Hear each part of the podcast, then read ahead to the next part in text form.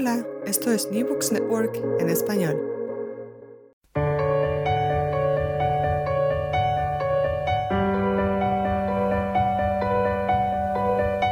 Todo comenzó ayer. Un podcast de la Asociación Española de Historia Económica.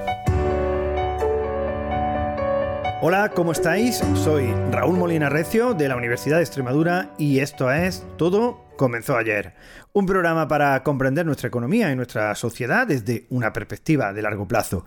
Hoy nos acompañan David Sven Reger, catedrático de Sociología en la Universidad Complutense, y Carles Udrià, catedrático de Historia e Instituciones Económicas en la Universidad de Barcelona. ¿Qué tal, David? Buenos días, buenos días, Raúl. Estamos encantados de estar aquí. Yo estoy encantado. Qué bien, fantástico, fantástico. Eh, ¿Y qué tal, Carles? Muy bien, muy bien. Yo también estoy encantado desde Barcelona, que hoy hace un día precioso, cosa rara porque ayer llovía. Vaya. Y, muy bien, muy bien. Sí, con la que está cayendo, trabajar.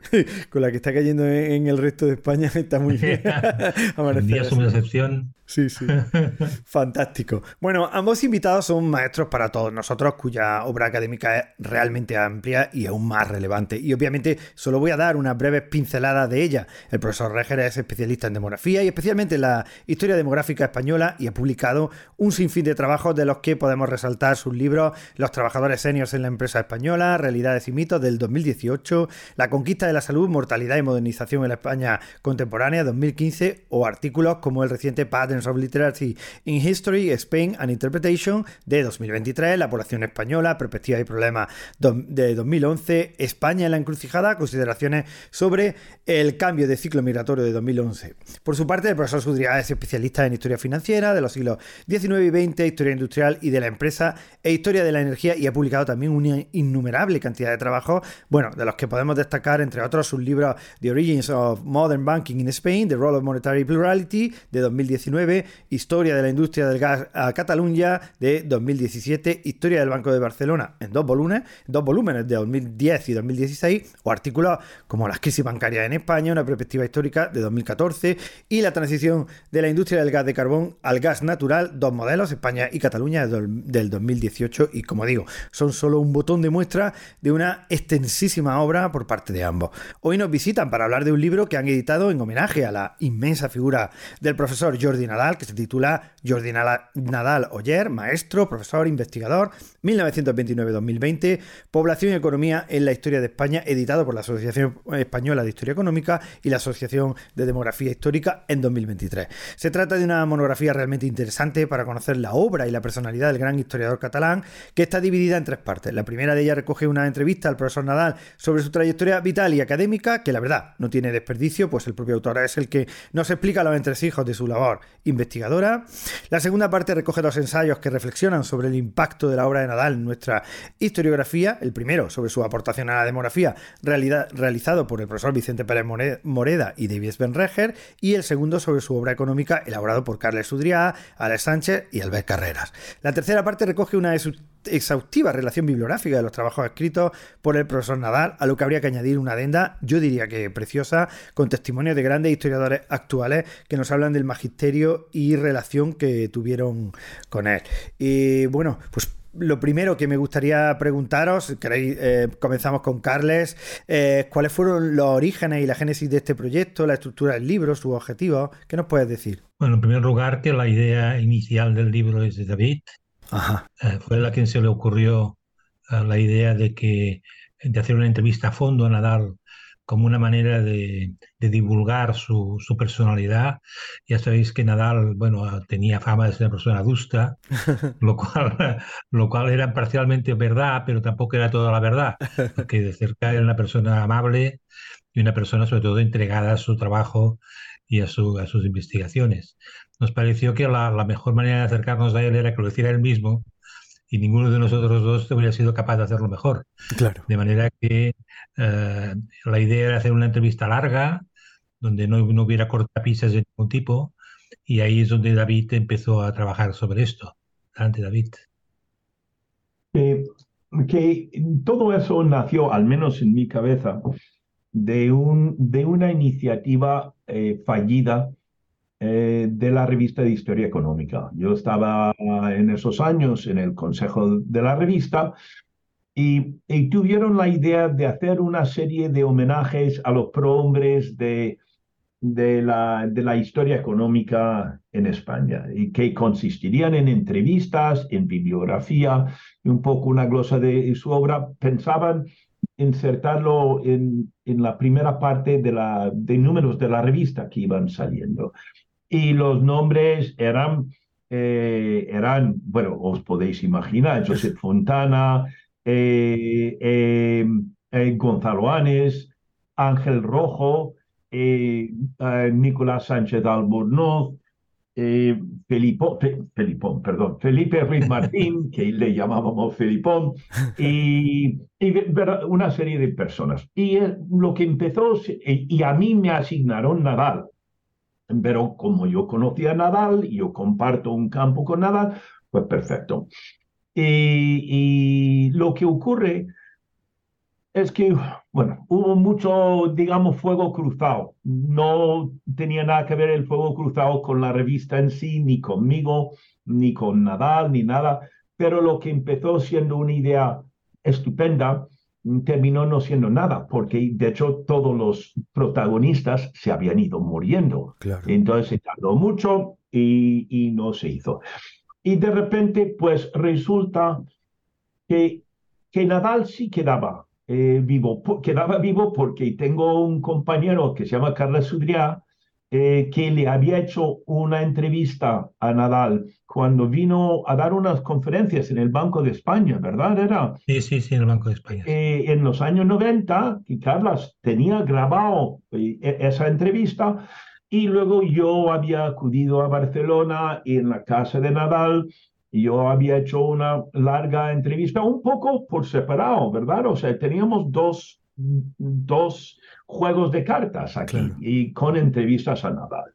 Entonces, al, al, bueno, al morir Nadal hace unos años, eh, pues Carlos y yo nos pusimos a hablar y dijimos, ¿por qué no juntamos las dos entrevistas y de hecho lo notarán en el libro, nos, nos indica quién hace la pregunta, o sea, intentamos juntarlo por tema, pero es muy diferente el, el, estilo, em, en fin, pero creo que queda bien y terminó siendo una entrevista muy larga a Nadal. Entonces dijimos, pues vamos a, vamos a publicar esto y eso puede ser el eje del libro.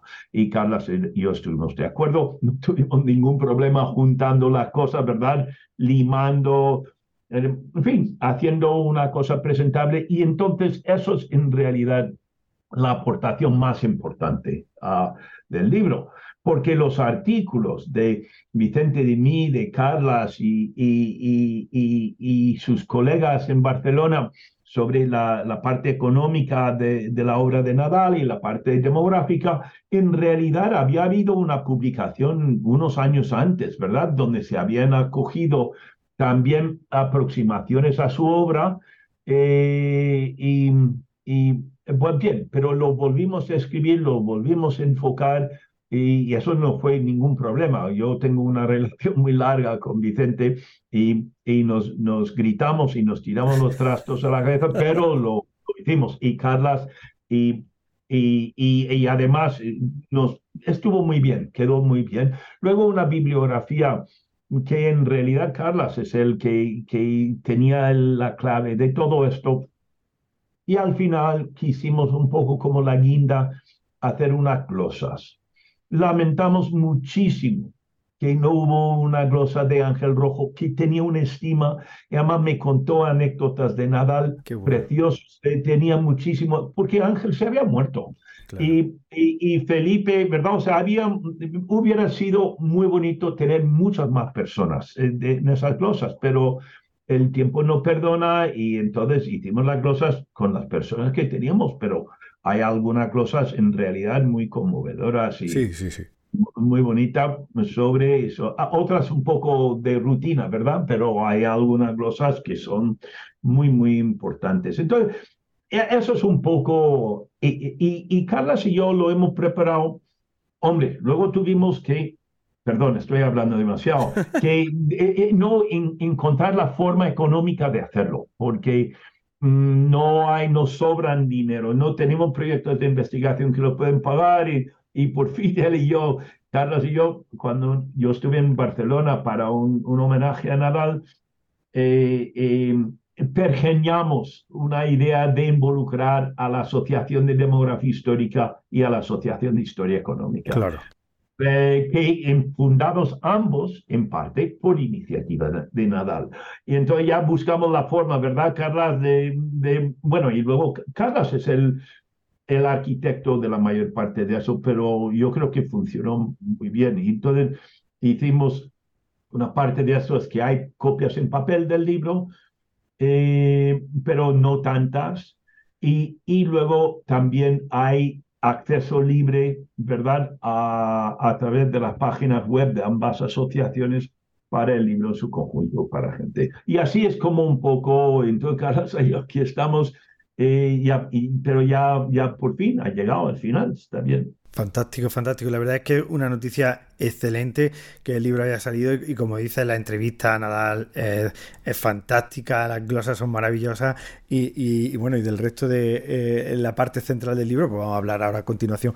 Pero primero le quería preguntar a Carles un poquito, eh, después de elaborar este, este libro, los dos, ¿no? Eh, bueno, pues evidentemente habéis hecho una muy buena reflexión sobre lo que es la influencia académica y personal del profesor Nadal, así como también resaltáis su personalidad. ¿Cómo nos resumirías estas cuestiones, Carles? Bueno, yo creo que la influencia académica es, eh, lo vemos ahora con un poco de perspectiva, después de, hace un par, de años que se perdió, que por lo perdimos, extraordinaria. Yo creo que cuando, mira, aquí hemos estado haciendo ahora durante unos meses unas sesiones de, seminario que tienen como objetivo hacer un libro sobre la historia económica de España en base a las ideas de Nadal y han participado pues amigos de todas partes de España, etc.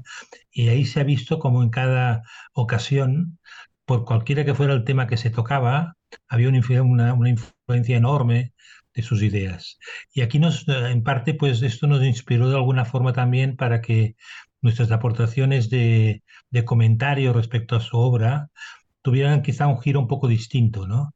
Eh, quizá en demografía menos, porque se había hecho, como ha dicho David, antes en otras ocasiones. En cambio, en el caso de historia económica, donde era más dispersa su, aparentemente sus aportaciones, eh, luego mirándolo bien, y eso nos ha llevado a escribir lo que hemos escrito, eh, la idea era que efectivamente era extraordinariamente coherente su obra. O sea, aunque nos pareciera que estaba haciendo historia industrial sobre un sector, el que sea, en el fondo, cuando mirabas un poco, esto de, digamos, todo ello iba en, dirección de explicar el fracaso económico de España, digamos, del siglo XIX, en conjunto, ¿no? Claro. él no estaba haciendo eh, pequeñas aportaciones, digamos, puntuales. Siempre había el objetivo final de que aquello se incorporaría o se incorporó a una visión de conjunto de por qué la economía española en el siglo XIX pues, tuvo sus eh, limitaciones tan importantes. Yo creo que eso es importante recalcarlo porque a veces la perspectiva cercana pues eh, nos hace perder la perspectiva general. ¿no? Yo creo que había que resaltarlo y ahí aprovechamos para hacerlo en estas nuestras aportaciones. Sí, fantástico, fantástico. David, y, de la obra demográfica de Jordi Nadal, ¿qué te gustaría destacar de ese, mm, eh, esa reflexión ¿no? y, análisis que hacéis Vicente Pérez Moreda y tú? Bueno, de alguna manera, eh, la obra demográfica de Nadal fue la primera parte de, de su obra. Claro. O sea, Nadal Nadal eh, empezó sus estudios doctorales, era un estudio de largo plazo sobre las migraciones, las migraciones francesas en Cataluña, que lo había hecho con Emili Giralt, que era catedrático de historia, y, Nadal era de historia económica, pero eso salió en los años 50. Y Nadal tuvo luego muy buenas conexiones con la escuela francesa de demografía histórica. Eh, eh, y, ellos tenían eso en parte por la influencia de Jaume Vicens Vives, profesor de Nadal, y, y, de gente en París, por supuesto Pierre Vilar. Entonces, Nadal contó, eh, cuenta en la entrevista de cómo él fue y, y, hizo una presentación en París, y lo que querían en París es, le hicieron mucho hincapié que querían que una visión de conjunto para saber qué diablos pasaba en España, porque no se sabía, ¿verdad? España eh, era como inédito en, este terreno. Entonces Nadal tocó una vena que luego desarrolló en la historia económica que me parece muy notable. Nadal eh, sabía muy bien retratar lo que llamaríamos en inglés el big picture. Él hace la visión de conjunto. conjunto, sí. Y, en realidad, después de hacer su, su gran libro sobre la población española, que es un, eh, similar en fecha al, al, libro de fracaso, del fracaso de la revolución industrial, otro libro dedicado a, la, a, a, retratar el campo, ¿verdad? Eh, eh, y eso tuvo una enorme influencia. Eh, en, en, los estudios de población en España. También Nadal tuvo cosas micro, tuvo un, un, estudio sobre Palomos, hay un, hay, un, hay un trabajo sobre eh, Barcelona a principios del siglo XVIII, eh, cosas muy, muy interesantes, pero en realidad todo el mundo se acordará de Nadal por haber hecho esta visión de conjunto. Em, y, era, era valiosísimo porque todo lo que ocurrió en la demografía histórica en España después estaba marcado por esa visión de conjunto. ya todo el mundo, o para llevarle la contraria o para no sé qué, no sé, pero todo se hacía dentro del marco que él había hecho. Nosotros muy hábilmente y interesadamente, Vicente y yo le fichamos para el proyecto de la creación de la, de la, de la Asociación de Demografía Histórica. Ajá y Nadal le encantó que estuviéramos haciendo esto. Y, y, nos apoyó, y nos apoyó tanto que cuando hubo el momento del primer presidente no lo dudamos ni un instante.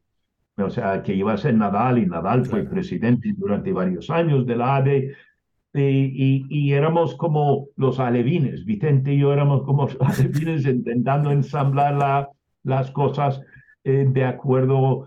Luego lo que pasa es que la carrera de uno pues va por donde va y te va llevando y, de hecho hace muchos años, eh, muchos años después, eh, principios de este siglo ahora, eh, Nadal dijo, David, tú y Vicente tenéis que escribir un nuevo Nadal, un nuevo libro de conjunto y tal. Y Vicente y yo lo tomamos muy en serio y durante meses estuvimos intentando ensamblar un, un, una un guion de lo que podríamos escribir y no llegamos a un acuerdo. Eh, eh, porque Vicente quería escribir un libro que terminaría teniendo 700 páginas y yo me negaba a escribir un libro que tuviera más de 250. Eh, entonces, entonces lo confesé a Nadal y, Nadal dice, David, no importa, no importa, estáis haciendo y no sé qué, no sé cuánto. Entonces, pero él, Nadal, sabía que se había quedado un poco anticuado su, su visión que él había hecho en los años 60 claro. y, 70 de, de, la, de la historia de la población de España y él quería una cosa nueva y él consideraba y nos mandaba. Carla, seguro que a ti te ha mandado hacer muchas cosas Nadal también. Muy tanto. Yo, creo que de alguna el, Nadal era muy, muy de mando en plan. David, usted tiene que hacer un poco esto. Eh, pero, pero, pero nos, nos dio un apoyo enorme. Y, nos, y además nació en, gracias a ese apoyo Nadal a, a la demografía histórica, resulta que nació una especie de alianza y coordinación Barcelona-Madrid. Vicente y yo vivíamos en Madrid, Nadal estaba en Barcelona, pero luego ha habido varios presidentes de la ADE que, que, son, viven en Cataluña, viven en Barcelona, y siempre ha habido una relación cordial de, de, eso y eso, eso ayudó mucho, eso ayudó mucho. Bueno. En el caso de la historia económica, es una historia de parte parecida, ¿no? La primera parte de su actividad, cuando empieza a hacer cosas de historia económica en los años 60, pues eh, bueno, va construyendo lo que luego será el fracaso. Y cuando termina el fracaso, y de alguna forma ha terminado esta primera etapa, empieza a abrir otras puertas hacia otros sectores que no son los sectores básicos, hacia una visión de este conjunto más, más atildadas que las que había hecho hasta ese momento, etc. Y de alguna forma eh, va creando también una, va apareciendo en el conjunto de España una serie de, personas dentro de historia económica que están influidas por su, por su, eh, por su actividad investigadora y que acaban constituyendo una especie de pequeña red de gente interesada en la historia industrial y eh, en la historia económica en general. Y de ese grupo inicial salen dos iniciativas que yo creo que son que culminan de alguna forma su trayectoria investigadora. ¿no? Eh, una de ellas es eh, el Atlas de la, de la, Revolución Industrial en España, o de la Industrialización Española, donde participan una, casi un centenar de, de, colaboradores en las cuales se viste este conjunto, esta visión de conjunto que él iba buscando eh, progresivamente desde, desde el principio de su, de su actividad. ¿no? Yo creo que ahí hay una, una primera visión que es muy importante y la segunda es la creación de la revista de Historia Industrial. ¿no? Claro. Él se encuentra un conjunto de personas que ya constituyen una especie de escuela, aunque no se puede decir de esta forma, y eh, de esas personas se escogen unos cuantos para empezar a lanzar la revista Historia Industrial. Que bueno, que hemos tenido, se comenzó en el año 92, o sea que tiene ya necesita de cuántos años y, eh, y, sigue funcionando perfectamente. ¿no? Y, eh, y, bueno, eso es un poco, digamos, la etapa final de su vida, que aunque fue dedicada a la, hispano-suiza, como todos sabéis, en el, en el ámbito así, digamos, más general de su actividad, el, el, Atlas sobre todo, yo creo que es la, la, herencia más completa y muestra su influencia en el conjunto de la, de la historia económica en España. ¿no? Fantástico. Finalmente, bueno, me gustaría que ambos me glosarais la figura de Jordi Nadal un poco desde vuestra experiencia personal. Si quieres empezamos contigo, Carles, y después seguimos con David. Bueno, eh, no, no, no diré nada, digamos, nuevo si digo que Nadal no era una persona fácil, digamos, no, no era alguien que, que, digamos, con el que se pudiera tratar de una manera ligera, era un hombre extremadamente riguroso que tanto exigía a sí mismo como exigía a los demás, pero luego, si tú, eh, digamos, respondías a, a lo que eran sus, exigencias de calidad y de dedicación, pues era un hombre extremadamente amable y que ayudaba decisivamente a la actividad de sus discípulos. Y no imponía temas, que es una cosa que es una importante y fue muy importante aquí en Barcelona. ¿no? Él uh, imponía, digamos, rigor y dedicación pero no temas. Claro. Mira que si ahora echas una mirada a nuestro Departamento de Historia Económica, hay de todo. De todo. Y todos ellos están ahí de una forma u otra, digamos, por, por voluntad de Nadal, ¿no? Ahora ya no tanto, claro, porque ha pasado el tiempo. Y, y, este, y, a veces te preguntabas, bueno, ¿y este qué hace? ¿no? Y dices, mira, he hecho esto, esto, o le presentabas lo, lo que había publicado y decía, bueno, pues este chico va bien, aunque no me interesa lo que hace, pero, pero está muy bien hecho, ¿no? Entonces era la típica frase, a veces, ¿no? Típica de Nadal, que es, mira, esto que hace usted no me interesa, pero, pero está muy bien. Qué bueno. Y, y, ahí, pues bueno, teníamos, teníamos gente de medieval, gente que hace cosas de, de historia ambiental, etcétera, ¿no? Y lo único que se exige a ellos es que, que trabajen y obtengan resultados, ¿no? Y eso es muy de Nadal. Y la otra cosa muy propia de él era que primero era la docencia. O sea, nos pagan, esta era su frase favorita, nos pagan para dar clases. Lo demás no le interesa a nadie. que nosotros podemos hacer lo demás, pero primero hemos de dar clases, darlas bien hechas y que tener ahí un, una responsabilidad social que es la que nos toca asumir. ¿no? Yo creo que eso eh, lo ha llevado siempre en la cabeza, nos lo ha trasladado a nosotros y sigue siendo, yo creo, la, lo que tenemos dentro de, de su herencia intelectual. Fantástico, eh, eso sí que es una buena frase para anotársela, ¿no? Todos los profesores de universidad que nos la anotemos, ¿no? Y lo tengamos claro, ¿eh? Esa valoración de la docencia, ¿no? Que muchas veces eh, cuando, bueno, cuando se valora el currículum de un profesor de universidad no es de lo que más pesa. Sí, sí, está claro. Está, clarísimo, ¿no? Es así. David, y, en tu caso, no sé, ¿qué, nos puedes añadir a lo que ya has dicho, ¿no? De, la experiencia. mi, mi relación con Nadal era un poco más lejano, ¿verdad? Y, Nadal estaba tan, al tanto de todas las cosas que yo hacía en el campo, pero para mí era un maestro lejano. Yo siempre había pensado Eh, menos mal que yo era de las filias de Nadal, no de las fobias, porque Nadal era mal enemigo eh, y, era, y no tenía pelos en la lengua. Y cuando él no le parecía bien una cosa, lo decía claramente. Pero en cambio conmigo y con Vicente, eh, hubo mucho cariño y, más bien apoyo. Y él, él pero, pero mucho interés. Hacia, en el año 2015 publicamos un libro que se llama La Conquista de la Salud, eh, que, que ganó un premio en la Asociación de Historia Económica y tal. Bueno, publicamos un libro y yo lo llevé al Nadal, lo mandé a Nadal. La última vez que vi con vida a Nadal, que ya era muy mayor, apenas podía andar, estuve en su casa, tuve una cena fina, nos hizo una cena deliciosa y tuvieron un, un ida y vuelta sobre las, era en el año 2017 y, y un ida y vuelta sobre la situación de Cataluña dentro de España. Ah. No compartían todas las opiniones, pero ahí estaba yo de convidado de piedra escuchando. Em, eh, pero era, era muy bonito. Pero al final me lleva a la puerta, apenas puede andar y dice, David, he leído tu libro, vuestro libro y que es un gran libro. Además, me parece que es un libro optimista. Presentas una visión optimista de la historia de España. Dije, efectivamente, la conquista de la salud en España era obra de todos los partidos políticos. Ah, claro.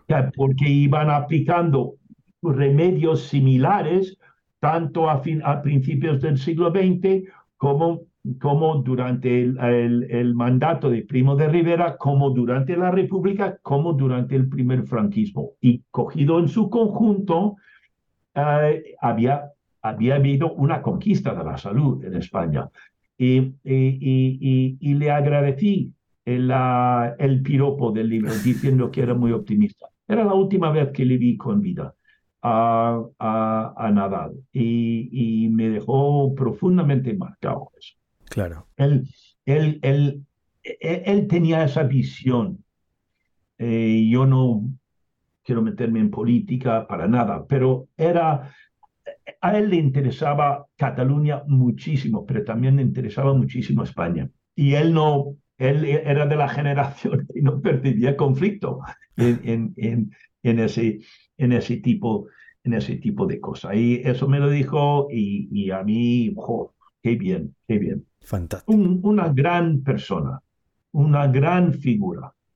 Eh, ¿Verdad, Carlas? Yo creo que era una persona extraordinaria en todos los ámbitos, digamos. ¿no? Ya digo, no fácil. Eh, yo creo que David y yo hemos tenido la ventaja de tener, contar con su confianza en general y eso para los dos ha sido muy importante, digamos. ¿no? Claro. Eh, no, no puedo concebir que hubiera hecho yo. Bueno, yo fui historiador económico porque lo tuve de profesor en la facultad, ¿no? O sea que ya la cosa venía marcada, ¿no? Eh, pero no me imagino, digamos, el desarrollo de mi carrera académica ni la de tantos otros sin su personalidad, que a veces consistía en que te, devolvía el papel que habías escrito y decía, oiga, esto no sirve para nada y haga usted el favor de volver a hacerlo, ¿no? Punto. Y ahí se acabó. Claro. Yo recuerdo cuando empecé la carrera a, escribir mi tesis doctoral, un día nos fuimos, fuimos a ver al patrocinador de la tesis, que era la Caixa, y eh, entramos en el despacho del director general de no sé qué, que era el que nos recibía, y, habíamos entregado unos capítulos, y eh, Nadal empieza diciendo, bueno, dice, no está bien escrito porque todavía no escribe bien, pero, pero está bien. O sea que yo me quedé, coño. Luego agradecí muchísimo lo mismo que decía David, cuando acaba de muchos años, un día me llama y me dice, oiga, esto que ha escrito está muy bien escrito. que hombre, hemos, he mejorado, digamos. De aquel jovencito de 22 años que no escribía bien y tenía toda la razón, hasta un profesor ya un poco mayor que había aprendido a escribir, digamos, ¿no? Y bueno, era así, ¿no? no tanto si te daba, digamos, eh, eh, si, te, golpeaba moralmente, como si luego te estiraba para que, para que superaras tus problemas, ¿no? Era, era así. Fantástico, fantástico, muy, muy interesante. Bueno, David Svenreger y Carles Udrià, profesores de la Universidad Complutense y la de Barcelona y autores del libro Jordi Nadal Oyer, maestro, profesor, investigador 1929-2020, Población y Economía en la Historia de España, repito, publicado por la Asociación Española de Historia Económica y la Asociación de Demografía Histórica. Muchísimas gracias por estar con nosotros en, en el programa de hoy, a los dos. Muchas gracias. Muchas gracias a ti. Estupendo. Nosotros volvemos en 15 días y lo hacemos con los profesores Garrido González y Castro Valdivia para hablar acerca del libro España 1923-2023, un siglo de economía, porque también en lo que a nuestra historia económica más reciente se refiere, todo comenzó ayer.